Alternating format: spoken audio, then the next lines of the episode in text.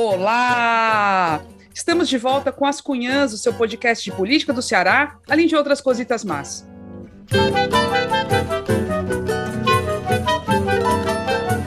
Eu sou Camila Fernandes e, como sempre, estou ao lado de outras duas cunhas jornalistas rochedas. A Inês Aparecida. Oi, Inês. Oi, Camila. Oi, Evelyn. Adorei o Rocheda. Ninguém sabe se é com X ou com CH, mas interessa. A gente é Rocheda. Rocheda. Rocheda, é muito legal, né? E hoje eu estou assim, esnobando, ostentando, porque eu estou gravando de Salvador, Bahia. De licença, Bahia. Deixa eu mandar meus beijos e abraços e cheiros e cerveja gelada para Edson Tavares, concludente de jornalismo da Universidade Estadual da Paraíba e ele vai fazer o TCC e vai botar a gente no meio, tu acredita? Mas tá muito chique. Catarina Brasil, um beijo, um abraço também para ela, advogada, e ela agora é feminista no auge, fazendo debate, um dos últimos debates que ela promoveu foi sobre violência política de gênero, que agora é crime, viu? Para Wesley Guilherme, concludente de jornalismo da Federal do Cariri. E um alô para dona Amanda Reis, que me deu um carão, dizendo que discorda quando eu digo que jovem não conhece o Lula. Ela disse que conhece um monte de jovem, todo mundo lulista, inclusive uma pessoa que ela conhece que saiu até do grupo da família, que tinha muito bolsominho, porque é lulista, jovem, 20 e poucos anos. Ela disse que eu não, não, não generalize não, que jovem não conhece o, a, o que o governo Lula fez pelo país. Tá, tá, tá certo, mano. Nunca mais eu digo, viu? Beijo Orelha puxada, né, Inês? Não, então, a gente leva os carão, né? Desse a gente leva, né? a gente leva. Mas é isso, estamos aqui para isso, né? Também para levar os é. caras. A coisa mais linda do mundo, só um comentário em relação a isso, né? São as crianças. Então, o meu filho é um que é engraçadíssimo. Ele identifica quando tem um coleguinha que ele acha que é, que é bolsominho, por exemplo. É muito engraçado, gente. Fulaninho é bolsominho. Aí você fala, por que, Benício? É, por isso. Por... Gente, é muito engraçado, muito engraçado. É, aí nessas horas você fala, oh meu Deus, estou criando bem, bem direitinho o menino, né? e é lógico que a gente está com a queridíssima Ebele Rebouças. Oi, Ebele. Ai, meu povo, eu tô lembrando aqui de um dia que eu fui inventar de tomar uma cerveja, tomar um banho de mar no Yacht Club. Yacht Club, né? Só os. É, gostei, gostei pra que esse inglês? Amigo Yacht Club. E eu fiz uma, uma confusão, peguei uma, uma intriga com os pivetes que era bolsominho. Diz aí, os bolsominhos me chamando de comunista, e eu sem saber como discutir com criança, meu Deus do céu, como é que eu vou discutir? Porque eles é, eram tudo filho de bolsominho.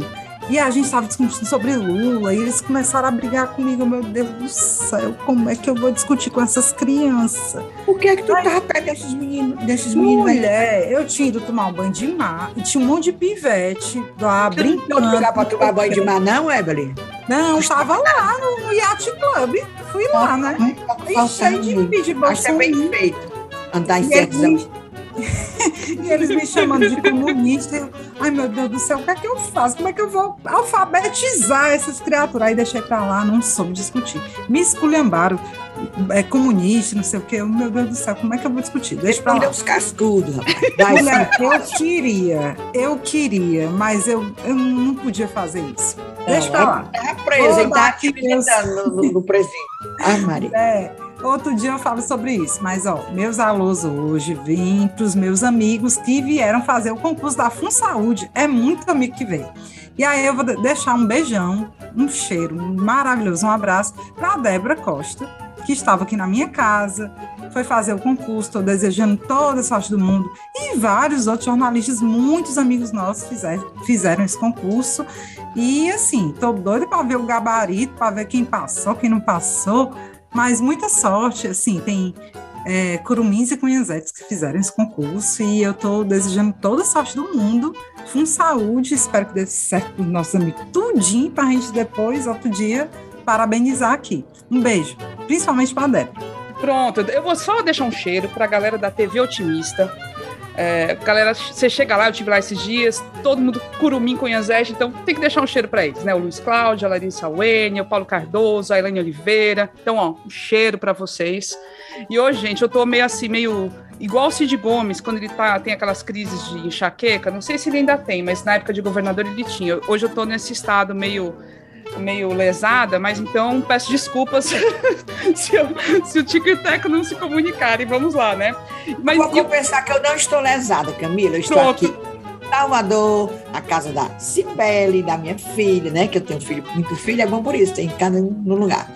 Rodeada das netas. Ô, oh, coisa tá boa, demais. Ô, oh, coisa boa. Tá ótimo. Pois é, é bom demais.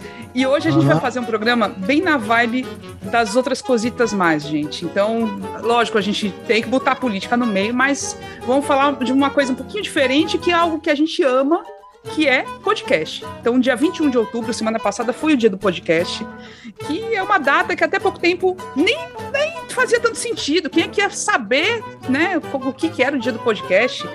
Mas a gente vai mostrar o quanto esse tema tem a ver com política, com comunicação, com a conjuntura midiática, né, que a gente está vivendo, e que sim, podem ter certeza que, por exemplo, vai ter tudo a ver com a eleição que está chegando, com a, com a, campanha eleitoral. Os políticos estão de olho nos podcasts e os podcasts têm que estar preparados para isso também. Então a gente vai falar, comentar um pouquinho, fazer tipo uma homenagem também a, aos podcasts, né?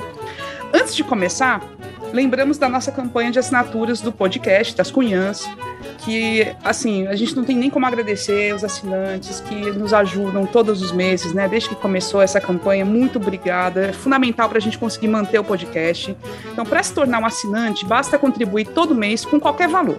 Pode ser pelo Pix, para a chave ascunhaspodcast.gmail.com ou pelo site apoia.se barra ascunhaspodcast. A partir dos 10 reais por mês, o assinante recebe um episódio extra exclusivo e ainda participa da gravação deste episódio extra, né, com as cunhãs ali no, no Zoom, tá? Ao vivo, e é sempre bom demais, tá? É assim, vocês nem imaginam como é bacana esse momento. Aliás, os assinantes sabem, já, já sabem. Pois bora ajudar a manter o podcast e não deixe de curtir as nossas redes sociais, Twitter, Instagram, YouTube, é sempre As Cunhãs Podcast. Agora sim, bora começar!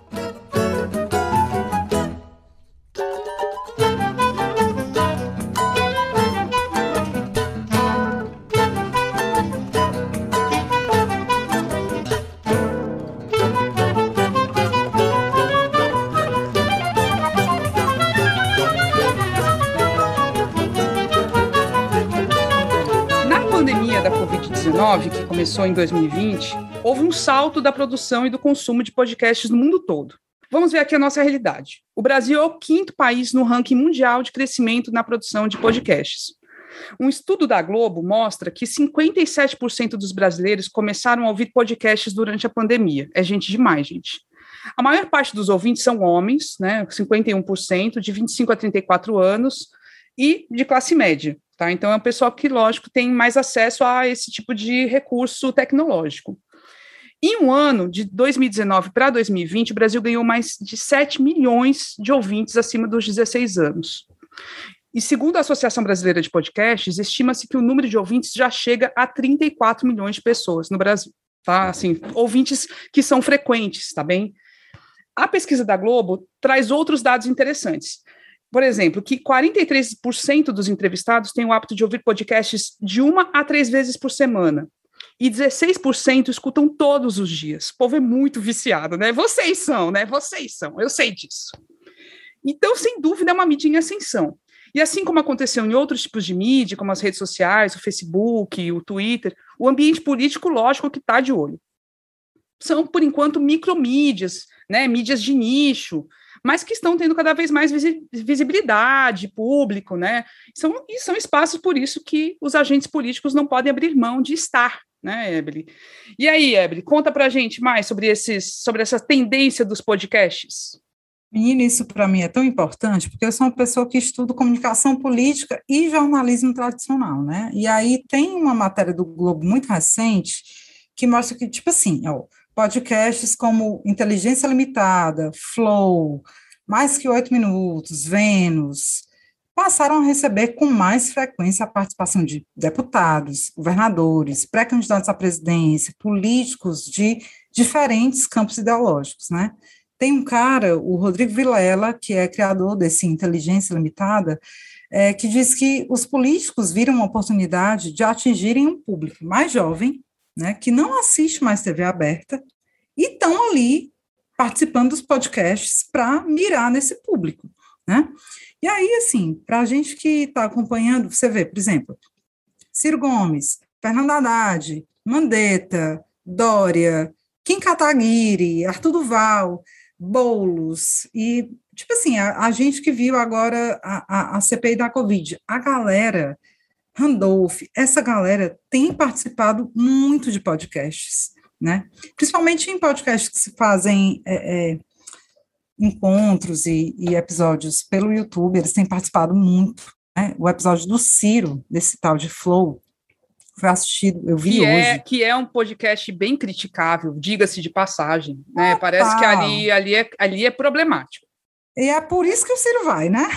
Então, se, se as cunhas convida, ele não vem. Mas se é os idiotas lá, ele vai. É isso. Mas veja só, esse esse podcast, o Flow, né, que o Ciro participou, cara, teve 2 milhões e 600 milhões, 2 milhões e 600 mil de visualizações. É muito, então, assim, é coisa assim, demais. É coisa Oi. demais, né? O pessoal da CPI está super participando. A nossa amiga Leila Germano, que a gente já, entre, já fez participação aqui no podcast, né? Do Hoje Tem, ela entrevista muito político, né? Tem a galera participando, Randolph e tal. Esse povo tá de olho nessa mídia. E depois a gente vai falar um pouco mais sobre isso. Eles estão de olho. Como não poderia deixar de ser? Porque, como a Camila falou na introdução, é uma mídia em ascensão. É que nem era o Facebook antes, o Twitter antes, sabe? O Orkut, o Instagram. O, o, o, a mídia podcast é uma mídia em ascensão, então esses caras estão de olho.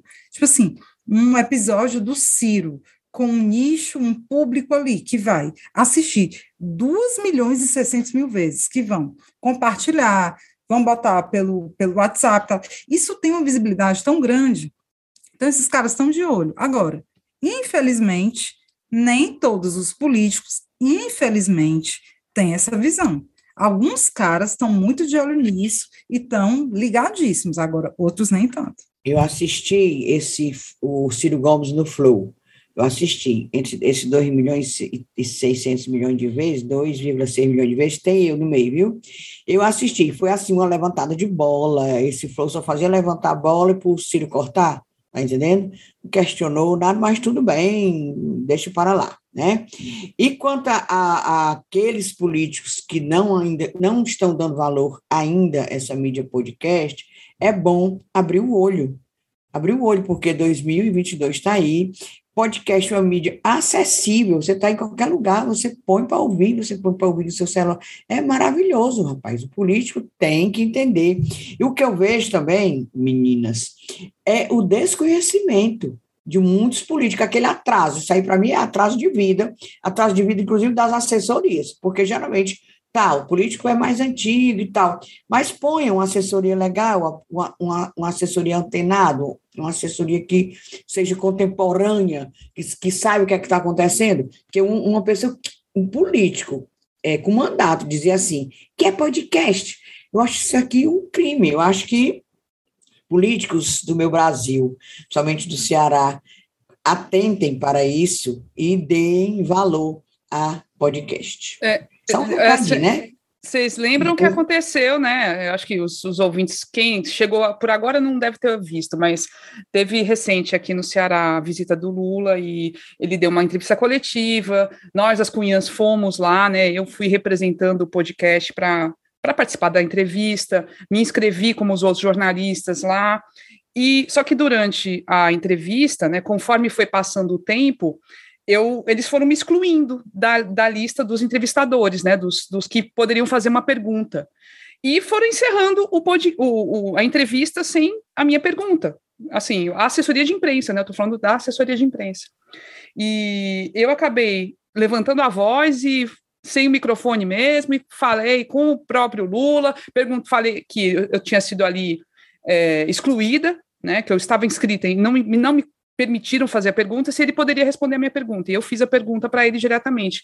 Foi um constrangimento, e eu acredito piamente que foi por conta do preconceito da assessoria em relação ao podcast. Privilegiaram veículos tradicionais, as televisões, e, e me botaram para não falar. Pronto porque eu era de podcast. Camila, eu acho que vai além do preconceito. Eu acho que tem uma desatualização, sabe? Pois é. Porque assim. É isso é, que, eu, é que eu disse, é, não, não entende, não, não, não vê as coisas que estão acontecendo. É da assessoria isso. Isso é a assessoria que tem a obrigação, não é o político também, não. Tudo bem que tem. Né, ele foi muito educado, né? Ele foi muito educado. A assessoria, rapaz. Não saber que assessoria a gente acha, deduz que é jornalista que trabalha nas assessorias. Em tese é, né? Em é, é. é. Mas veja, eu acho, eu acho assim, sabe? A gente é jornalista, nós temos uma tradição de, sabe, de currículo mesmo na imprensa tradicional. É muito importante, a mídia tradicional é importantíssima. Eles têm realmente um alcance que nós nunca vamos ter. Mas é muito importante atentar para essa mídia de nicho, né? Isso tem ganhado um público cada vez maior. A gente mostrou dados no início do, do, do episódio. E a gente vai mostrar mais daqui a pouco. Mas, assim, uma coisa não compete com a outra. A mídia tradicional, Jornal Povo, Diário Nordeste, TV Globo, Verdes Mares, eles têm e, e, devem ser valorizados. Eu detesto ficar falando mal dos caras, detesto. Acho que tem uma, uma, uma função ali muito importante, mas eu acho que a mídia alternativa é outra coisa. E tem que dar valor também, cara. Tem que dar valor também. O que a direita fez foi isso ela capitalizou, conseguiu trabalhar com essa mídia alternativa de nicho que consegue. Porque é o seguinte: assim como o, a, a, os, os links do Jornal Povo, do Diário e tal, viralizam, você pega uma pergunta dessa da Camila, vai viralizar também. Vai ser um sucesso, vai viralizar, inclusive nacionalmente, como viralizou, entendeu? Então, você pega uma pergunta dessa, você pega uma pergunta muito legal de um jornalista de nicho, sabe, de um podcast, Cara, isso vai viralizar, a gente não está mais naquele modelo de televisão, é só, é só jornal, é só televisão. Não é, cara, é rede social, é WhatsApp. É, Ebele, você falou dessa questão da direita que soube, soube se apropriar, e, e que, de uma certa forma, ainda busca até colocar, às vezes, a cara a tapa, que eu acho interessante. Há poucos, poucas semanas, o Mano Brown, que agora tem um podcast muito, muito bom, gente. Quem não ouviu... Olá, ah, mano, é, o mano a mano. É muito bom. Ele entrevista de uma forma muito interessante. Eu adoro o jeito que ele faz as perguntas. Gente, é, ele é muito, muito bom. Pelo amor de Deus, foi descoberto aí um grande entrevistador. E ele recebeu o Fernando Holliday, que é um cara aí do MBL, né? É um cara de direita, ele é negro, mas ele é contra cotas raciais, enfim, ele é todo cheio das, das questões assim que ele é são é bem racista. É, não, é, não sei se ele é racista, mas ele tem essa coisa. não, ele, é, ele tem é, ele é complicado. Eu, eu, acho assim que ele acha que essa pauta uh, de negros é uma pauta de esquerda e como ele é de direita não pode. É isso, é, a minha dedução. É. E o, o Mano Brown recebeu o Fernando Holliday e, o, e foi para cima, e fez, não foi igual o Flow com o Ciro, ele foi querer entender, ele falou assim, eu, tô, eu chamei, e eu tenho muitos amigos, amigos mesmo que foram contra, mas eu quis chamar, porque eu sou eu, eu quis chamar, porque é. eu queria entender o que você pensa. E eu sei que a gente tem muitas divergências, mas eu quero entender o que você pensa. Então, o, o Mano Brown botou o homem na parede e, e, e articulou e, e, argumentou e contra-argumentou, por exemplo, essa questão das cotas. Sabe? Achei fantástico e, e, até expôs mesmo. O, o Fernando Holliday estava lá e meio que acabou sendo exposto, né? Assim, a política dele, a proposta dele é frágil. É frágil demais. Mas é interessante isso, como os da direita são mais abertos, parece, para as mídias novas. E a esquerda tem que aprender com isso um pouquinho, né? Eu acho é isso, que o podcast é uma coisa tão inovadora. E outra coisa, como a gente fala, quando a gente fala mídia independente, é porque é independente mesmo. Pô, é, uma entrevista dessa do, do Mano Brown com, com o Holiday. Qual é o outro veículo tradicional que ia fazer, né? Não, não, não existe, não existe. Não existe. Não existe. É isso. A gente, nós dessa mídia, a gente também aqui faz coisa que a imprensa livre, entre aspas, não faz. É isso que tem que entender. As pessoas têm que entender. É isso. Pro bem é e pro mal. E pro bem e pro mal. Sim, é, tem pro mal também. É. Essa que eu ia falar um pouco mais para frente, mas eu vou aproveitar. a distribuição de conteúdo, a circulação de conteúdo, ela está muito diferente do que era cinco anos atrás. Eu não vou nem tão longe. Cinco anos atrás. Hoje, qualquer conteúdo que você produz e está na internet, isso tem uma capacidade de circulação, viralização muito grande. Então, se você vai num, num, numa mídia dessa, conversa com um jornalista, dá uma declaração muito boa, isso vai circular, assim, cara, talvez até mais, não vou dizer talvez até mais, mas assim, tanto quanto uma grande mídia. Ah, você não é uma Folha de São Paulo, você não é um jornal Globo, você não é um jornal Povo, mas é uma mídia local. Aí quando você manda para a rede social, isso tem uma capacidade de multiplicação tão grande, e é isso que alguns políticos já perceberam. Eles estão participando porque eles percebem que é o seguinte: é que nem era o, o Facebook antes, é que nem era o Twitter antes. Não davam muita importância, mas hoje eles todos estão lá. Eu acho que hoje em dia é isso. Você tem que dar atenção para o podcast, você tem que dar atenção para essa mídia mais micro, porque esses caras, estou falando nem da gente, estou falando nem da gente, estou falando assim, olhe para essa mídia, porque essas mídias têm capacidade de multiplicação que você nem imagina. Inclusive, é, o que rola no, na podosfera pode reverberar na mídia tradicional. O que você fala, um, uma entrevista, vamos lá, do Randolph, uma entrevista do Lula, uma entrevista do Ciro, que ele dá para um podcast, ela vai circular na mídia tradicional, sabe? vai ser citada, porque vai ser citada. Além vai do que, citada. eu acho que até o próprio entrevistado se sente mais à vontade, porque é uma conversa, eu acho que se sente mais, mais à vontade. Não é tão tolhido, assim, não faz aquela autocensura, se estivesse num, no que, chama, que a gente chama, é eu chamo mangando, né? A grande imprensa. Tá entendendo? Eu acho que o próprio. A imprensa livre, né? É, a imprensa, a imprensa livre. livre.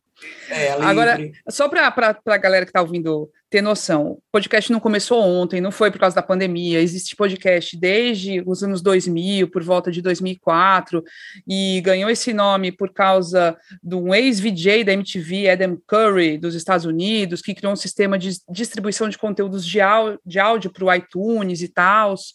Enfim, essa história, então, não é de hoje no Brasil, já tem muita gente que escuta podcast desde essa época, praticamente, e tem gente que está produzindo podcast e que está vivendo disso, né, Inês? Isso que é o mais legal. Rodrigo, Rodrigo do Vida de Jornalista, está vivendo disso, né? Que saiu da Globo, saiu da Globo Ainda e é. foi é, tocar... TV, né? É, menina, e ele Mas hoje é adoro, isso. Tra... Adoro vida de jornalista. Eu também, demais.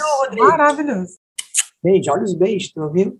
Pois sim, e o, e o nome de podcast veio de iPod, que era o tocador portátil, né, de mídia da Apple, e broadcast, que significa transmissão na tradução do português. Então ficou podcast.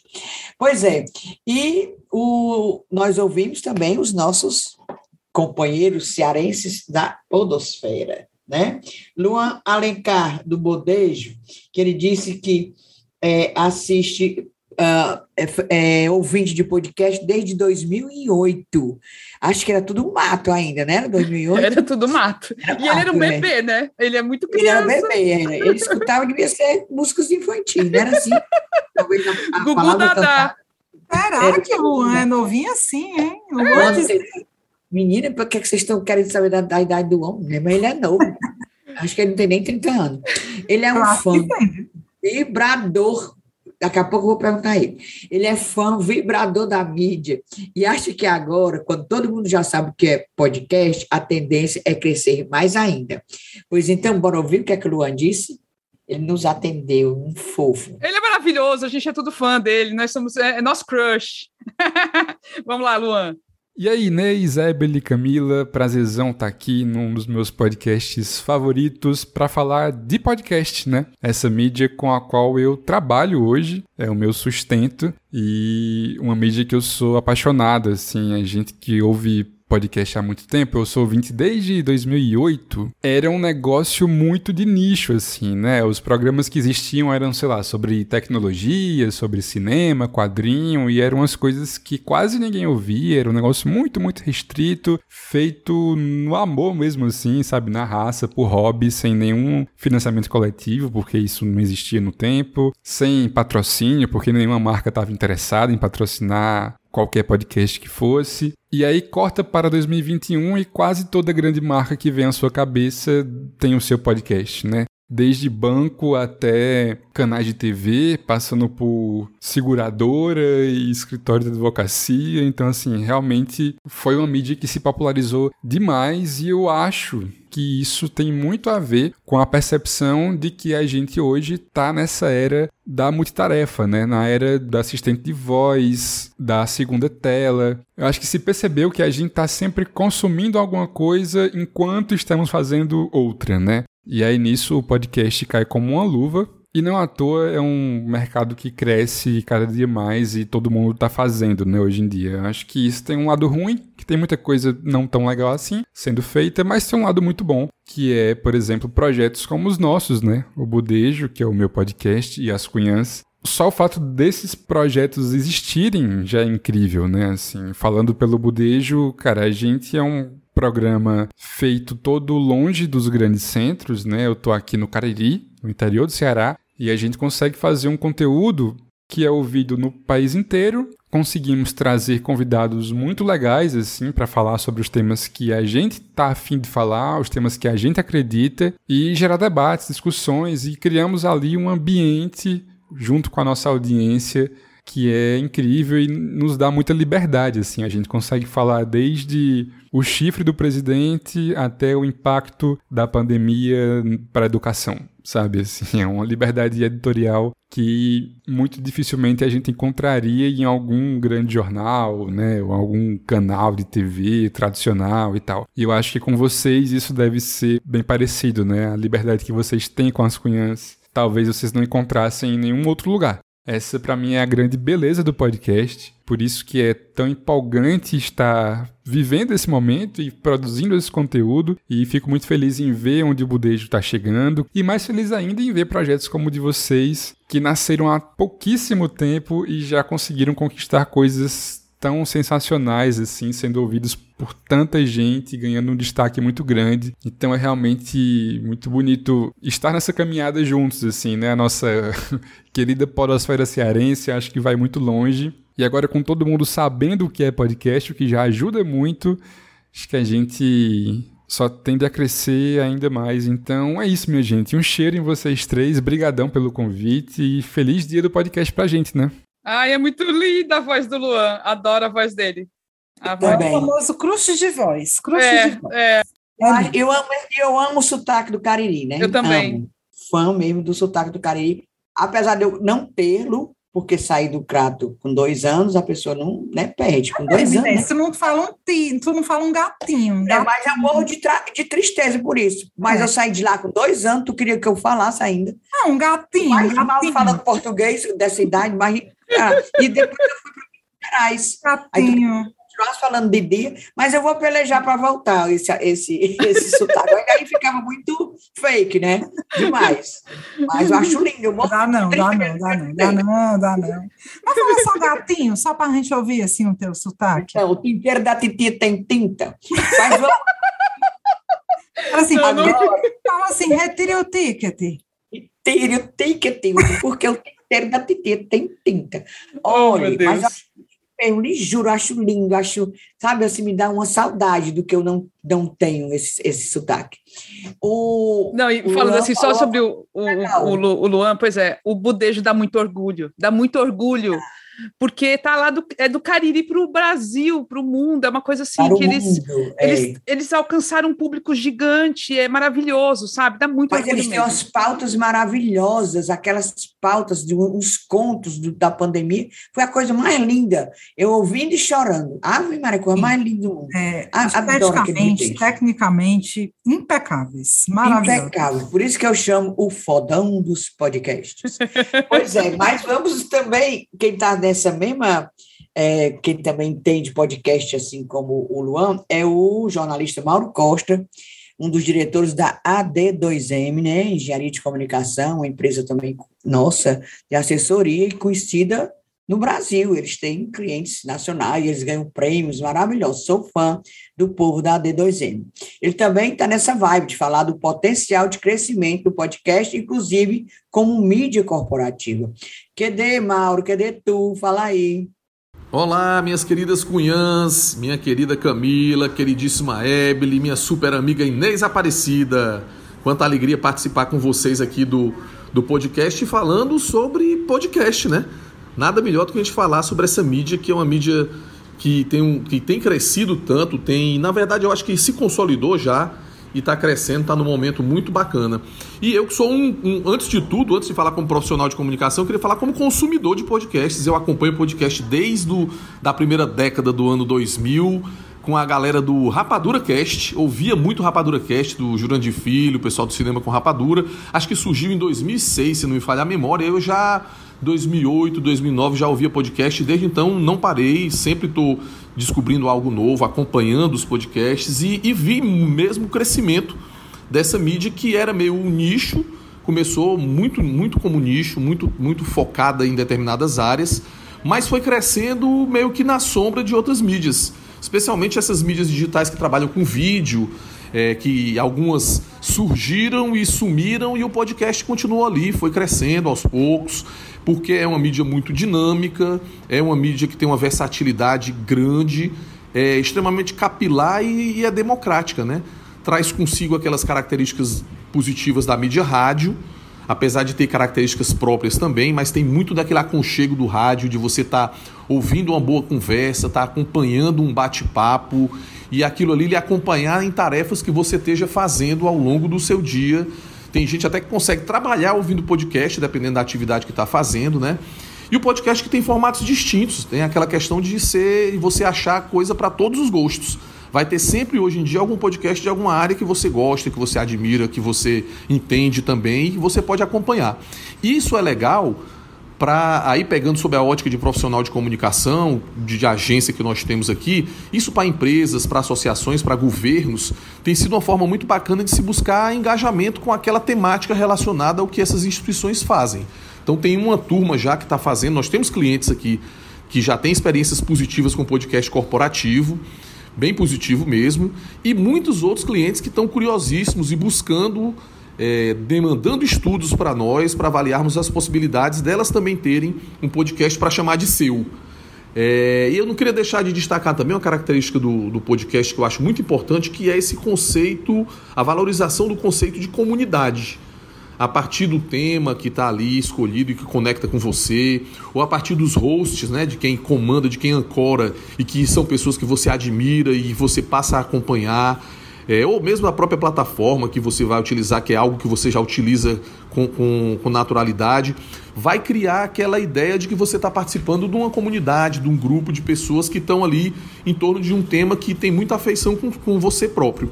Eu acho isso muito importante e vocês fazem isso muito bem.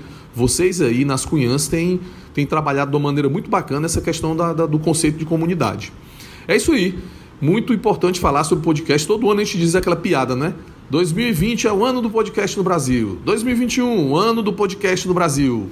Mas eu acho que é uma mídia que ainda tem muito a crescer. Já está consolidada, mas ainda tem novos passos para se tornar uma das mídias fortes para a gente trabalhar em, em diversos aspectos, inclusive na comunicação corporativa. É isso aí, minhas cunhas queridas. Um beijo, obrigado pela oportunidade de participar com vocês. Ave Mauri, Ave Mauro Costa, nosso love, nosso crush eterno, né? Quem é que não gosta de Mauro Costa, meu povo? Pelo amor de Deus. Eu queria saber, é. rapaz, né? Não tem, pessoa não. agradabilíssima. Pessoa leve, a pessoa generosa, é, sei não. É, eu acho ele massa. Eu acho Beijo, muito massa isso que ele fala como um empresário do ramo da comunicação e fala isso assim, né? Como é uma mídia que as instituições têm apostado, né? É, você tem que fazer podcast. Gente, é que nem você tinha que fazer um perfil no Orkut. É que nem você tinha que fazer um perfil no, no Twitter, no Instagram, você tem que ter um podcast hoje. É mais ou menos isso. É, eu ah, acho que tem, tem acontecido assim, as empresas estão de olho, a Unimed tem, né? Tem um podcast, tem o. Depois a gente vai ouvir, a Magazine Luiza está com podcast, tem várias empresas que estão apostando nesse, nessa mídia, nem tudo vai vingar, com certeza, mas tem aquelas, aquelas mídias. O governo do estado do Ceará tem podcast, certo, gente? Também todo mundo tem, mas é isso. É, mas não é focando assim, falar exclusivamente da sua própria marca, sabe? É assim, também a cabeça é tratar de um tema e, como o Mauro falou, de repente, é, focar numa comunidade. A gente, o nosso exemplo é assim, nós somos 100% independentes, somos só nós, da nossa cabeça, do nosso jeito, que a gente pensa, nossas pautas, a gente define isso também agora muito em diálogo com os ouvintes, né, com os nossos seguidores, a gente, muita coisa, é, essa foi uma pauta meio que definida a partir também dessa interação com os ouvintes, é, a próxima das próximas semanas também vai ser uma pauta definida a partir dessa interação, e, e a, a, partir disso você vai construindo essa comunidade e fortalecendo essa comunidade.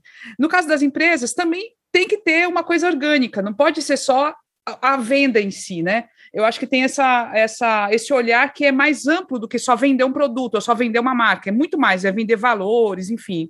É interessante pensar nisso, né? Como, como a, a partir dessa mudança de, da forma de consumo da, da comunicação, até as empresas têm que pensar de uma forma diferente também como fazer essa comunicação. Então é legal. Queria só ressaltar aqui que quando a gente fala em independência, em liberdade editorial e tal, eu sempre penso e espero que as pessoas entendam que a gente tem liberdade editorial, mas também tem responsabilidade. Total. A gente, meninas, é o meu, é que tem quem está ouvindo a gente, nós conversamos muito Camila, Eble e eu, a gente fala nas pautas, a, a gente, gente faz. depois, inclusive, dos episódios, não é, Inês? Isso, a gente faz com responsabilidade, porque eu acho que, ah, porque você tem liberdade editorial é muito legal, aí vai. Não, não, não é, eu acho muito legal a gente não ter patrão, mas nós temos responsabilidade, porque a gente, antes de tudo, é jornalista mesmo e a gente segue aqueles critérios, aquele manual, né? As tábuas de Jacó do jornalismo, a gente segue.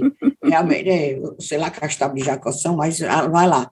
A gente segue. Aí eu queria que as pessoas entendessem bem isso, que é liberdade, nós temos liberdade, que nós não temos patrão, mas também nós temos muita responsabilidade. Ninguém sai por aí dizendo infâmia, injúria, mentindo, fazendo, sabe? Não, a gente trabalha com critério, a gente fica, é meio, fica as três conversando, sabe? Aí, bem conversando, não é a gente fica assim, menina, e é, não, não sei o que, vamos fazer isso. Não, aí, aí, vamos, vamos, vamos combinar que eu sou a mais cagona, né? Eu sou a mais cagona, fulana. Vai, tu vai bancar? Tu vai bancar? Tu banca, aí Não, mas é com responsabilidade. A gente acha que nunca... Aí a gente solta. Tanto que as pessoas às vezes me perguntam, durante minha vida de jornalista, levou muito processo? Não. Porque uma coisa é você mentir, outra coisa é você dizer a verdade, nem que fira, né? É a verdade, é diferente. Você fazer mentiras como hoje a gente vê a bambão aí, o povo mentindo, né? Hoje mesmo, o, o, esse cara que pensa que é presidente, né? O Bolsonaro Coisa disse que estavam sabendo que as pessoas imunizadas totalmente estavam com mais tendência de contrair AIDS. Gente. É, ele falou é um isso na live dele de quinta-feira, foi. Porra, na live, isso é crime. É crime, é crime. Isso é, é crime. crime. Quer dizer, nós, é gente, não tem liberdade de, de editorial, não tem liberdade de falar, mas é com responsabilidade. Vocês podem ficar certo disso. Pode ficar não, certo. Até é quando a gente faz as nossas biografias não autorizadas, a gente tem critério também. Não fica. Inclusive, muita coisa a gente não diz porque acha que não é conveniente, nem acha que é ético. Tá entendendo? A gente tem ética. Isso aí vocês podem ficar certo. É, é, é perfeito, assim, Inês. Ainda bem que você falou isso. E, e, e porque, assim, a, as palavras, o que é dito, tem consequência tudo, é, tudo tem consequências. Então, quando você traz uma informação, tem que pesar se essa informação é de interesse público, quais as consequências possíveis. Não estou falando de consequência para a gente, a gente não tem medo de, sei lá, de ser perseguido. Quer dizer, só um pouquinho, né? Às vezes dá um pouquinho de medo, lógico. É, ninguém é de ferro, né? De ser perseguido e tudo. É, porque assim, a gente já foi xingado algumas vezes, né? Eu, Ebre, Inês. A gente, isso a gente já contou e acontece. Mas o pior é situação, são as situações de violência que estão acontecendo contra jornalistas. E lógico que qualquer jornalista vai ter medo. Mas acho que o principal é a gente avaliar o valor da informação, discutir isso conjuntamente, nós três, né? Vale a pena? É, é confiável a fonte? É um dado relevante? Né? Você vai, você confia na é fonte? É isso. Tá? E aí a gente avalia isso. Então sempre tem esse, esse momento, avaliação, sempre tem essa conversa, sempre tem. E eu acho que é por isso que o podcast está sendo também é avaliado nesse sentido também em relação à qualidade, porque a gente mantém essa qualidade. E, lógico, cometemos erros, e os erros são apresentados, e, enfim, a gente tem que também... Eu não tenho problema nenhum com erros. É, com tem? certeza. Não, não.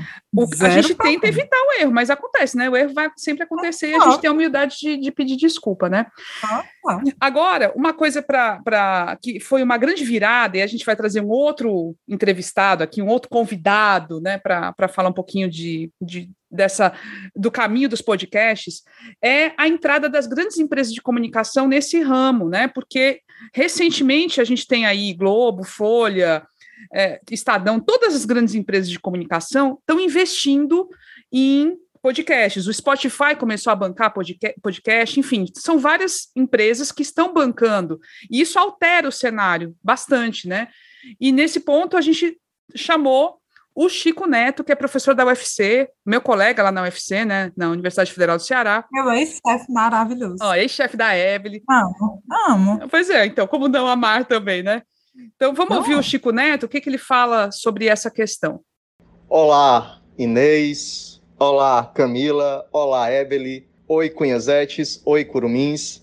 Aqui quem fala é Chico Neto, ouvinte de As Cunhãs desde o primeiro episódio e professor na graduação em Comunicação Social, Publicidade e Propaganda na Universidade Federal do Ceará. Há anos eu sou ouvinte de podcasts e não faz muito tempo que faltava podcast para minha rotina. Hoje a realidade é outra, né? A cada momento surge um novo podcast sobre um assunto diferente, com um formato diferente, uma parte diferente do nosso país, inclusive podcasts feitos por brasileiros, né, que estão mundo afora como é o caso do Chaco Rapadura e do NBW. É impossível dissociar o crescimento na quantidade de produções e de ouvintes de podcasts no nosso país à chegada das organizações Globo à podosfera. Como exemplo, o podcast O Assunto, que tem Renata Lopretti, apresentadora do Jornal da Globo à frente, que conseguiu números incríveis em pouquíssimo tempo. Eles têm podcasts que são de temas específicos e outros associados a produções clássicas como Isso é Fantástico, que é um spin-off de uma grande reportagem exposta no Semanário Fantástico. Quando a gente fala em podcast no Brasil, tem que falar sobre Ivan Mizanzuki, tem que falar sobre o caso Evandro, né? uma temporada do podcast Projeto Humanos, que vai para a plataforma Globoplay como uma série audiovisual e também se transforma em livro. Ivan Mizanzuki, que aparece na Podosfera com o Anticast, um podcast que falava sobre design, que se transforma num podcast de política, né, hoje que tem à frente Gigi Camargo.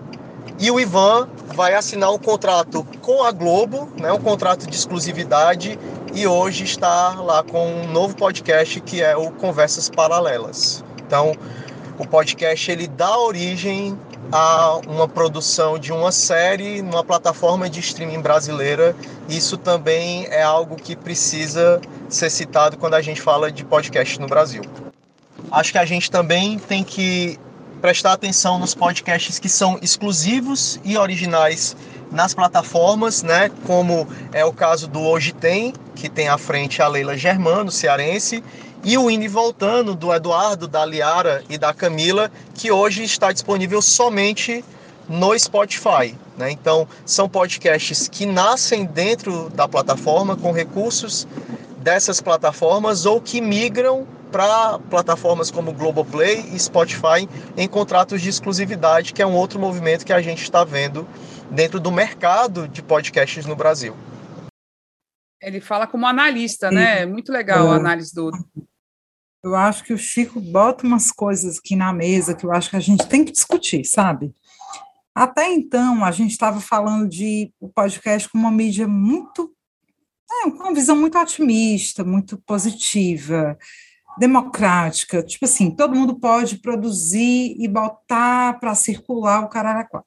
Meu povo, mas é o seguinte: nós estamos à mercê de um negócio chamado plataformização nós estamos à mercê de um negócio chamado plataforma, que é o quê? Um Spotify, um Anchor. E é o seguinte, por mais que nós, as cunhãs, Leila Germano, com hoje tem, indo e voltando, com não sei o quê, todo mundo produzindo muito democraticamente, assim, uma visão muito otimista, que era a visão que a gente tinha com a internet. Tipo assim, surgiu a internet, cara, vai ser massa, todo mundo vai conseguir produzir e multiplicar conteúdos de qualidade e tal. Mas é o seguinte, nós vamos se lascar. A gente vai se lascar. Porque é o seguinte, nós estamos à mercê de uma plataforma que está capitalizada, que a Globo está é, produzindo dentro, é, tem grandes empresas produzindo dentro. Então, assim, é, o algoritmo, no fim das contas, vai favorecer as grandes empresas. A produção independente, as cunhãs, não sei o quê, fulano de tal, papapá, vai ter menos visibilidade, vai ter menos, vai ter menos circulação, e é, é a vida. Mas aí daqui a pouco vamos trazer uma fala importante, porque aqui no Nordeste está nascendo uma estratégia é, que é a partir de uma rede né, de apoio, de cooperação entre os podcasts do Nordeste, para tentar furar essa bolha, tá? Mas daqui a pouco a gente traz isso, mas eu concordo contigo, Ebeli. A gente fica refém, né?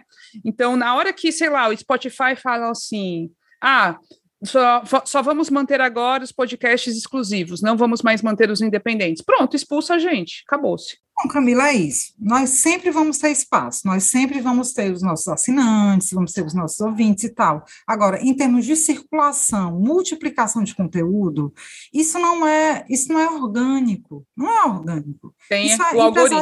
É, isso é capital, o... isso, é, isso é, é capitalismo, gente, é claro. Né? Assim, a gente nunca vai conseguir competir com um podcast da Globo. Né? E quando essas empresas entram nessa plataforma, que elas têm muito mais poder, capital e tudo mais, a gente não, não existe, não, não existe é, ó, Já me comparo com a Renata Lopretti, a voz é parecida. Tamo lá, tamo junto. Não, veja só, veja só. Eu acho que nós conseguimos entrar num, num, ambiente muito anterior, né? Budejo, as cunhãs, mas a gente tem um público aqui. Agora, quando você vai para circulação em grande escala, é. Né? grande escala. Você pode comparar, porque, inclusive, nós, eles, por exemplo, um podcast do, do, do Grupo Globo, né? Como o da Lobo, todo dia está lá em todas a, a, a empresa, em todos o, o sistema né? do, do Globo. Todo dia falando, todo dia falando, da Folha, todo dia falando aquele café da manhã. Rapaz, ninguém, realmente, ninguém pode concorrer, não. Mas vamos furando esse, né, esse, esses nichos, furando essas bolhas. Vamos criar uma plataforma. Pois é. E o, e o... Pode ser. é isso. E vamos, assim, só o Chico Neto deixou mais algumas questões interessantes para pensar nas tendências, né, de futuro, para de repente, quem sabe, furar as bolhas, né? Vamos ouvir o que o Chico fala eu acredito que ainda haverá um crescimento significativo, tanto de produções quanto de públicos, para os podcasts brasileiros. A gente percebe a entrada de grandes anunciantes, né, o desenvolvimento de plataformas de monetização para trazer mais receita para isso, o que impulsiona o mercado, que grandes anunciantes estão associando isso não só a marketing de conteúdo, né, mas também a branded content, né, como uma plataforma para difusão de causas, difusão de conteúdos e também difusão de marcas. E eu tenho a curiosidade de como isso vai conseguir resistir como uma mídia que nasceu especialmente independente, mas que hoje já tem uma presença significativa dos oligopólios e dos grandes meios de comunicação, como o exemplo das organizações Globo que eu citei há pouco. E acredito que o maior exemplo né, da chegada desses grandes anunciantes à podosfera e os investimentos em marketing de conteúdo como estratégia mercadológica foi a aquisição do Nerdcast, talvez o maior, né, um dos mais tradicionais exemplos de podcasts independentes do nosso país pelo Magazine Luiza, né? Hoje o Nerdcast é da Lu, tá lá no super app do Magalu, é um ponto de aproximação com, esse, com esses públicos aficionados por tecnologia e com alto poder de consumo, e outros exemplos de marcas que se tornarão publishers ainda virão. É isso aí. Um abraço, um cheiro, um afago e saúde para todas e todos vocês. Cheiro, Chico Neto. É, cheiro para tu também, Chico Neto. É, são, é, assim, são caminhos. Essa questão da monetização que ele cita, acho que é importante explicar para quem está ouvindo. Hoje, por exemplo, nós publicamos os podcasts e as plataformas, o Spotify não paga nada para a gente, né? Então, a gente, para conseguir algum recurso, nós, cunhãs, decidimos criar esse o financiamento coletivo, né? Então, pelo Pix, pelo Apoia-se. Outros fazem de outro jeito, enfim, tem, conseguem, muito poucos têm algum patrocínio e tudo, né? A maioria é realmente o financiamento coletivo. Mas já tem gente pensando em formas de monetizar, de fazer com que cada vez que uma pessoa ouvir o seu podcast, você vai ganhar alguns centavos e aí você vai ter um, uma renda daquela escuta como acontece com a música. A música é assim: o cara vai ouvir a música, sei lá, do Caetano, né? Que saiu um disco novo do Caetano, Meu Coco, vai ouvir a música do, do Caetano e o Caetano vai receber por aquela escuta. Então, o, a, o Spotify paga pela escuta. Então, seria a mesma coisa em relação aos podcasts. Isso no exterior já acontece. No Brasil, isso não está acontecendo ainda. No exterior, é, é possível até você colocar anúncio e já ter um, um, retorno, né, diretamente pelas plataformas, né, como o caso do Anchor, você já faz isso, mas só para quem está nos Estados Unidos, já consegue publicidade pelo aplicativo.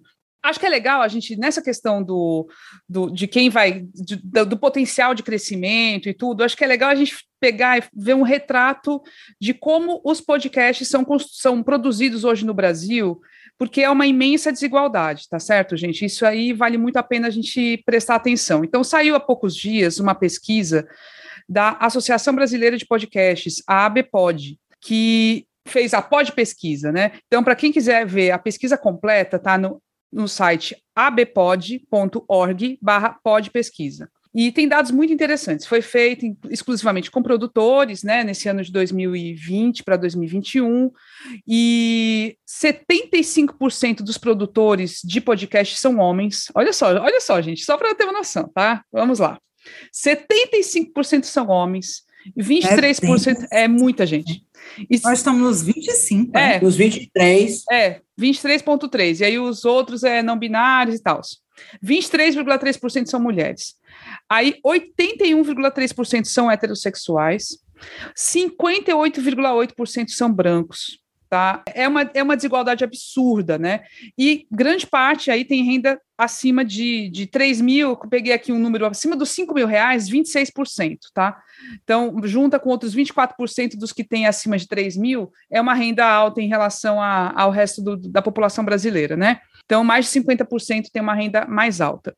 Na região, as questões regionais, o Sudeste domina a produção de podcasts, então 54,21% dos podcasts hoje feitos no Brasil são feitos na região Sudeste. Outros 19% na região Nordeste, Sul 13,76%, Centro-Oeste 6% e o Norte só 2%. Então é importante a gente lembrar que todas essas grandes plataformas que a gente está falando, Globoplay, né, a Globo, Spotify, tudo está lá no Sudeste, né? Então é onde está o dinheiro, né? Infelizmente, é essa a realidade. Tem gente que está ativo desde 2004, tá? Entre os produtores de, de podcast, tem gente com podcast desde 2004 no ar, mas a maioria, 70%, começou depois de 2018. E a maioria absoluta, né, 65% atua por hobby, faz o podcast como hobby, não ganha dinheiro com isso, é, é o nosso caso. 14% consegue alguma receita para pagar custos, e só 2%, 2,6% consegue viver exclusivamente de fazer podcast, é o caso do Luan Alencar, é o, é o caso do Rodrigo Alves. Então, acho que a gente conhece quase 100% aí que vivem é exclusivamente. Mesmo, 2,6%. Não, estou brincando, tem mais gente. E acho que é interessante a gente, nessa, nessa questão da desigualdade, a gente foi falar com a Aldenora Cavalcante, que é do podcast Malamanhadas, que é maravilhoso, lá do Piauí, maravilhoso mesmo. Recomendamos demais as Malamanhadas. E a Aldenora hoje faz parte do grupo que compõe a diretoria provisória da recém-formada Rede Nordestina de Podcasts, que está juntando um bocado de gente maravilhosa de, de todos os estados do, do Nordeste, e para tentar, de alguma forma, furar a bolha, furar as limitações que a gente percebe, né, que está aí nesse, nesse mercado que não é fácil. Então tem muita coisa boa sendo produzida no Nordeste, nem sempre consegue uma boa visibilidade, né?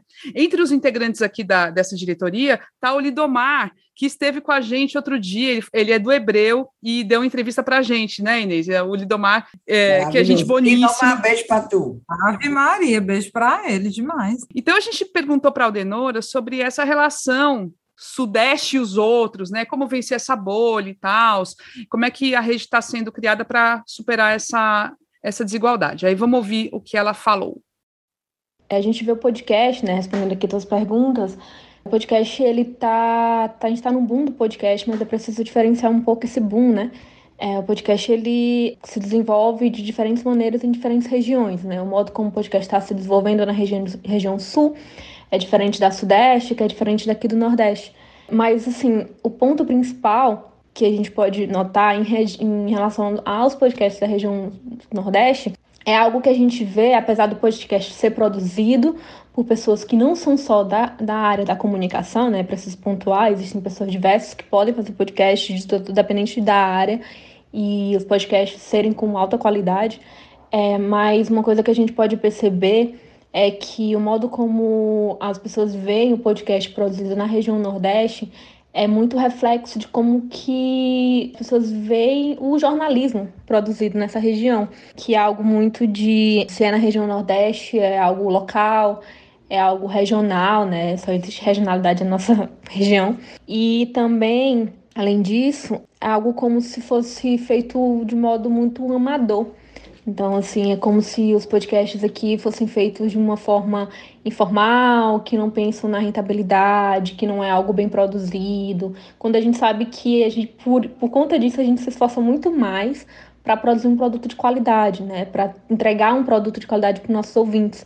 E isso, tudo isso que eu já estou te falando, está diretamente relacionado à dificuldade de emplacar os nossos podcasts. Ainda é muito difícil você furar a bolha do podcast. Quando a gente pensa que o podcast, enquanto uma mídia, que te dá autonomia e toda essa visão positiva do podcast, que é a questão da autonomia, da liberdade, de construir nichos, e algo nesse sentido, quando a gente vai para os números e para os dados, quem é que faz podcast que tem visibilidade, né? Não de quem, quem que é que, que tá ali fazendo aquele podcast que tem visibilidade. O homem branco, o homem cis, enfim, né, das regiões sudeste. Então, sempre é, é difícil emplacar por conta dessa bolha, né? É difícil você emplacar a bolha. E, enfim, a gente se articula para demonstrar que não é assim, né? Existem podcasts diversos e que trabalham bem e que não são amadores e querem ter uma rentabilidade, né? E, assim, a associação de podcasts dentro de uma rede é justamente para quebrar um pouco essa bolha. Na verdade, começar a fortalecer os podcasts, entrar aquele contato um podcast no outro dos nordestinos, conhecer ah, o que está sendo produzido de fato, porque é, sem a rede, é, não que a rede somente a rede tem esse papel, mas a rede ela pode possibilitar essa conexão entre podcasts, por exemplo, eu sou do Piauí, o Lindomar, a Eliana são da, do, do Ceará, a Adriana é da, é da Bahia, então assim, a gente, antes a gente não se conhecia tanto, assim, sabe? Eu conheci a Eliana, mas não conhecia as outras pessoas, e a rede proporcionou essa, essa conexão. Então, é, ter essa união desses podcasts é importante nesse sentido, de primeiro a gente é, se conhecer, na verdade, e entender que aqui existem podcasts que estão produzindo com alta qualidade e estão se esforçando ali e fazer essa conexão, essa troca para fazer essa união voltar é, com estratégias de ações para que a gente entenda e profissionalize mais os nossos podcasts e tenha mais visibilidade, consiga fazer uma movimentação para furar bolhas, né? E isso, inclusive, é uma das coisas que a gente já está conseguindo, assim, aos poucos. A gente, a rede de fato começou desde maio da, desse ano, mas a gente percebe que a gente está acessando alguns espaços que estão é, sendo positivos, sabe, nesse sentido, né? Entrando em contato com podcasts que estão aí no mercado há muito tempo e que veem a rede como um potencial da rede, assim, de ter essa, essa união. E essa é uma das estratégias, assim, sabe? De entender que a gente também não está sozinho. É de entender que eu aqui fazendo podcast no Piauí, eu posso ter contato com a. E, e assim, tem uma dificuldade, por exemplo, com monetização, mas eu posso estar em contato com alguém da Bahia que faz parte da rede e vai me ajudar nessa parte em algum momento, assim como o primeiro evento que a gente vai fazer agora de monetização em novembro. Enfim, formar isso, sabe? Essas primeiras estratégias, elas são importantes. A gente está dando um ponto na união. O podcast nordestino ele tem só o que crescer o boom do podcast aqui no Nordeste, e por mais que os meios de comunicação, os conglomerados de comunicação estejam investindo mais, porque eles estão centralizados no Sudeste, aqui o boom ele também está acontecendo, sabe? O boom de podcasts, a realidade de podcasts sendo construídos e tudo, eles estão acontecendo e são vistos, assim. E, enfim, a gente precisa olhar para os podcasts aqui de uma forma mais responsável e entender que existe uma movimentação séria, né? Não é algo amador, mas são produtos sérios que estão aí se articulando. Aquela a preocupação que eu estava trazendo, né? Os, glan, os grandes conglomerados estão investindo nessa mídia. E quem investe mais consegue mais espaço e mais visibilidade e tal. E ela fala isso, né? Vamos resistir, vamos é, é, tentar dar mais visibilidade para o nosso podcast pra, produzido no, no, Nordeste e tal. Eu achei isso muito massa, assim, é a visão e a ciência de que as grandes empresas estão de olho nisso, mas vamos tentar fazer nossa parte, é só isso. Sim, agora eu vou falar sobre essa questão de ser só produzir 2,05% de podcast no Norte. Aí já tem assim, tá aqui, uma ação que talvez aumente um pouquinho esse percentual. É o curso podcast Seu Conteúdo para o Mundo, que inclusive nós participamos, né? É, foi, é, quem está produ fazendo, produzindo é o podcast As Amazonas, que é do Amazonas, né? Da Aruana Brianese, Daniela Assaig e da Liege Albuquerque, foi que contatou com a gente.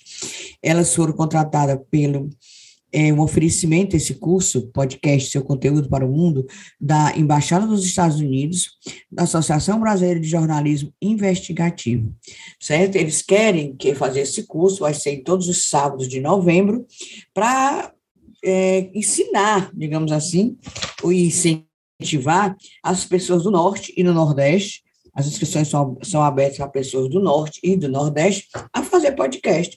Bora ver se o Norte sai desse percentual, e o Nordeste também, nós temos só 19,1 podcast produzido produzido no Brasil, no Nordeste só 19 e no Norte 2.05. Achei muito bacana essa essa iniciativa que é patrocinada, como a gente disse, né, pela Embaixada dos Estados Unidos e pela Abras. Aí é um curso como fazer podcast que você precisa e a gente vai participar. Durante, é, nós temos um nós damos umas dicas, 10 minutos dentro desse, desse curso. Gente, outro dia eu falei numa, num evento, até para padres, sobre podcast. Vocês acreditam? Num evento do, da Rádio Dom Bosco para padres. Era um encontro, um seminário. Aí me convidaram e eu, eu falei. tá todo mundo de olho. Tá valendo, tá, tá valendo. né? É. Pois, gente, era isso. A gente queria mesmo fazer uma homenagem a esse, a esse dia do podcast, que é um pouco nosso dia também, para essa mídia, e botar mesmo no centro aí para chamar atenção, para a gente refletir sobre ela, não só consumir por consumir, a gente refletir sobre ela é importante, né? Sobre para onde pode ir, quais são os desafios, os problemas e tal. E agora sim, vamos para o momento do desabafo, o momento do recadinho, que é o momento Descunhã. Vamos para os desabafos. Eu tô com um desabafão daqui a pouco, viu? Ixi, Maria, olha ela anuncia logo. Zero, viu? Vocês comecem aí, pelo amor de Deus. Rapaz, vou fazer meu descunhã com a briga do estacionamento lá do Mercado dos Peixes. Dá uma confusão, né? Eita! Tá, o Mercado dos Peixes, inclusive, é, faz um tempinho essa briga, mas agora está muito aguda. A briga está grande com a empresa que ficou. Contextualize, Inês, Mercado dos Peixes. Mercado dos Peixes, ali na beira-mar. O fim da beira-mar é o Mercado dos Peixes, que antigamente era assim, bem bagunçada. Aí, quando foi na gestão do, do menino Roberto Cláudio, é, fez aquela reforma e tal, cobriu os boxes mais ou menos higienizados, né? mas não tanto, que ainda tem uns mau cheiro danado. Mas sim, mas tudo bem, tudo, tudo com seu boxinho e tal lá. E, a, e, e, o estacionamento era livre. Aí teve uma empresa que ficou permissionária, ganhou a, a licitação para é, organizar o estacionamento. E cobrar Realmente, por ele, né? cobrando, é, tem cancela, tem tudo. Antes de, de ter isso, era uma bagunça mesmo, você, você não, nunca conseguia estacionar ali. Eu cansei de comprar, ir lá a pé mesmo, que era muito mais fácil, e vir com meus peixinhos lá para casa, do que ir de carro. Mas, e sempre tinha aquele pessoal que ficava pastorando, né? Tem os pastoradores de carro que cobrando e tal. Aí teve essa, essa, essa empresa que ganhou a licitação. Mas os permissionários não estão gostando, mas eles estão querendo dizer que não vão cobrar se os permissionários assinarem uma, uma um contrato lá que, que, de, que, só tem dois anos de, de, Cada box, cada permissionário só vai ficar dois anos lá. Depois que pode, pode ser posto para fora. Quem já viu isso? Nossa, dois tem anos? Que a prefeitura, tem que a prefeitura se meter nisso aí, rapaz. Pode deixar assim, não, correndo frouxo. Eu achei isso um absurdo. Isso aí é, é, é o meu protesto. E só um registro aqui, que deve ter acontecido em Fortaleza também, uma ação do PDT, que todo mundo eram os pedetistas e tal, os apoiadores do Ciro Gomes, nas ruas, aqui foi, eu vi muito nos bairros Rio Vermelho, Amaralina, parando os carros, pedindo se você queria botar um adesivo, com bem grandão, adesivo com a letra enorme. Prefiro Ciro. Não sei se houve aí em Fortaleza, que eu estou aqui, né? Teve. É, teve, né? Pois é. Teve. Inclusive, tem gente, já que eu estou vendo aqui pelo Twitter, reclamando que isso é campanha antecipada. E é já mesmo. pode já processar e tal. Pois é, tá aí, hoje estava um auê danado, bandeira do PDT e o, e o pessoal pedindo para pregar, se dava licença para pregar nos carros, prefiro Ciro. É, se pode, é, é uma coisa muito assim. A, a regra eleitoral determina um período para a campanha e o Ciro está furando isso. Eu não sei o que ele está pretendendo é, com isso. Na minha, dizer como na minha mente, que eu, isso aí é, é, é, Já tem clipe, já aí estava fazendo não? projeção de, de luzes com Prefiro Ciro lá em São Paulo, todinho, distribuição de, de adesivo, isso é muito esquisito. Enquanto não tem número, não, não é campanha antecipada. É tipo isso. Não tem número, não Sim, mas, quê, mas, por exemplo, é ele está usando recursos de quê? É de campanha do partido? Isso é quem regulamenta isso? Aí não sei. Mas campanha antecipada é quando você bota número, aí, aí lasca. Bora ver aqui. O que caracteriza uma campanha antecipada? Propaganda ou manifestação com pedido explícito de voto são Sim. condutas irregulares e que podem ser punidas com multa certo? É o que diz. Aí tem, cabe a interpretação, né? Tem uma subjetividade. Pelo menos tem um, um serviço do João Santana que a gente tá, tá vendo, né? Fora o Ciro Games, tem esse Prefiro Ciro. Já conseguiu um slogan, pelo menos, né? Mas olha aqui, é proibido, por lei, declarar a candidatura antes da hora e fazer qualquer pedido de voto de forma explícita ou implícita. Ou seja, você botar um adesivo, eu prefiro Ciro, é uma forma implícita de você estar tá pedindo voto e dizendo que vai votar no cara, não é não? Eu, eu acho que, para mim, isso é campanha antecipada, mas tem interpretação, é, vai caber. Mas sempre teve essas besteirinhas, tipo assim, sempre teve essa coisa assim, ah, Lula 2022, como não tem número, 13 Sim. e tal, aí passa, é, sabe? É bem passa. essa coisa, é, a tem brecha, né? A brecha da interpretação. É, tem a brecha. É, a brecha, a gente vê muito, eu já vi muito, o Maguinho da Vajota, o não sei o que, é, sempre tem, o amigo das donas de casa. Tô é com fulano, é, é. Tipo assim, tô com fulano, é. é. Sempre, sempre tem. E tu, Rebouças, diz Cunhã? Gente, meu descunhã é um desabafo tenso, muito chateado, mas ao mesmo tempo entendendo a conjuntura atual, né? Eu todo dia na Dom Manuel, sete e meia da manhã, sete horas, tem uma fila muito grande de pessoas que eu nunca tinha visto na minha vida fazendo uma fila para conseguir comida num CRAS, que eu nem sabia que existia na Dom Manuel, pouquinho depois da Duque de Caxias. Era só isso, assim. Eu nunca tinha visto, nunca tinha visto isso na minha vida. É uma fila enorme. As pessoas estão realmente pedindo comida. A miséria nesse país chegou num ponto que eu nunca vi na minha vida. O meu descunha é na, é na sua linha, é na sua, é, na, é, é no caminho do que você falou, lamentar o fim do Bolsa Família. Eu acompanhei o primeiro local onde teve lá o Fome Zero, o lançamento do Fome Zero, com o Lula, ministros e tal, lá no comecinho de 2003, no interior do Piauí, eu estava lá como jornalista e, e cobri, e foi, e era uma coisa assim, que muito se questionava, eu mesma teve um momento lá, durante um jantar, conversando com o pessoal do, do governo, é, discutir algumas questões, porque tinha essa coisa de, ah, de dar o dinheiro e tudo, só que era um projeto é, que tinha uma, uma concepção que incluía um bocado de coisas. Não era só distribuir dinheiro para as pessoas. Não era, nunca foi isso. Amiga, o Bolsa Família é um, é, é um programa discutido mundialmente. Isso. Esse é um programa reconhecidamente como tendo sucesso. Isso. E que inclui, inclui muita coisa. Então, ele incluiu desde lá o Bolsa Escola, que já vinha da época do Fernando Henrique,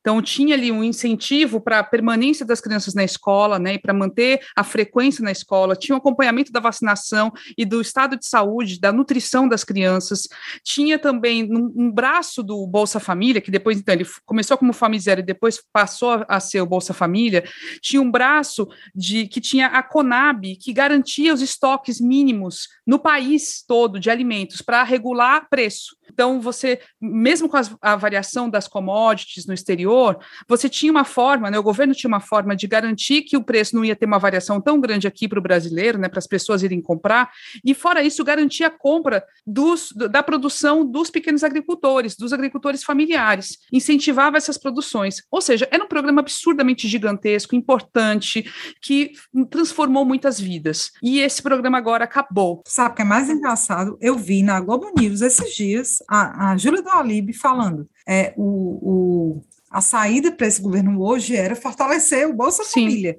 que todo mundo esculhambou, todo mundo esculhambou. Hoje em dia estão falando, mais importante é fortalecer o Bolsa Família, que já funciona, que já existe. É melhor do que fazer um Bolsa Brasil, que é o que o Bolsonaro está querendo dizer, eles estão defendendo o Bolsa Família. Não, e o, esse Auxílio Brasil que o Bolsonaro está criando com fins eleitoreiros, que é para durar só em 2022 e pronto, porque ele é, é a saída que ele está encontrando para conseguir reverter a baixa avaliação que ele tem, para, enfim, para reduzir minimamente essas cenas que a Eble aí narrou, de ver pessoas na porta ali buscando comida de todo jeito, em todo lugar, né, pegando comida do lixo, como a gente viu também há poucos dias. Ele está ele tá apostando nesse Auxílio Brasil, mas é um programa que, tipo, tem, tem, tem um tempo para acabar, vai acabar no final do ano, depois teria que ser aprovado um outro projeto, e não tem nem nada, ele não tem uma organização, ele não tem nada que, que busque, por exemplo, a, a saída daquelas pessoas para uma vida melhor, que busque dar dignidade para as pessoas. Então é isso, gente, é só esse é o desabafo e lamentar, porque assim, o sucessor do Bolsonaro vai ter trabalho para refazer tudo isso. Esse cara está realmente conseguindo destruir tudo, tudo, tudo, tudo de bom que foi feito nesse país, esse cara está construindo, conseguindo destruir. É impressionante como esse projeto dele é bem sucedido nesse sentido. Ave Maria. É, meu povo. Ai, ai, cheguei a gente terminar. Tão legal o nosso episódio sobre podcast, né? Aí a gente fica triste, né, menina? É, dá, dá ah, tristeza mesmo. Não, dá tristeza mesmo, grande. Pois é, é isso. Bora levantar a cabeça, bora ter fé, né, para ver se... E, aliás, vamos só ter fé, não, vamos lutar, né? Vamos fazer o nosso papel também, vamos fazer a nossa parte, para a gente tirar esse, essa coisa de, de, de, de Brasília, lá do Planalto, e também ver se a gente consegue... É, transformar também a mentalidade das pessoas que estão hoje em dia esse, esse bolsonarismo, né? Ver é. se a gente também acaba com é. esse bolsonarismo, porque tirar só ele e ficar o bolsonarismo é difícil, viu? Muito difícil. É, a mesma coisa. Eu sigo otimista. Eu sigo otimista. Vocês também? É, médio. Vamos é, ver. Vamos, sim, vamos. É. Médio. Não, otimista. Não, bora ficar é. otimista, é muito melhor. Eu tô, amiga, eu tô. É melhor. Pois, ó, fiquem bem, gente. Ó, um cheiro. Boa semana, meu povo. Cheiro. Beijo, meu povo. Beijo, tchau.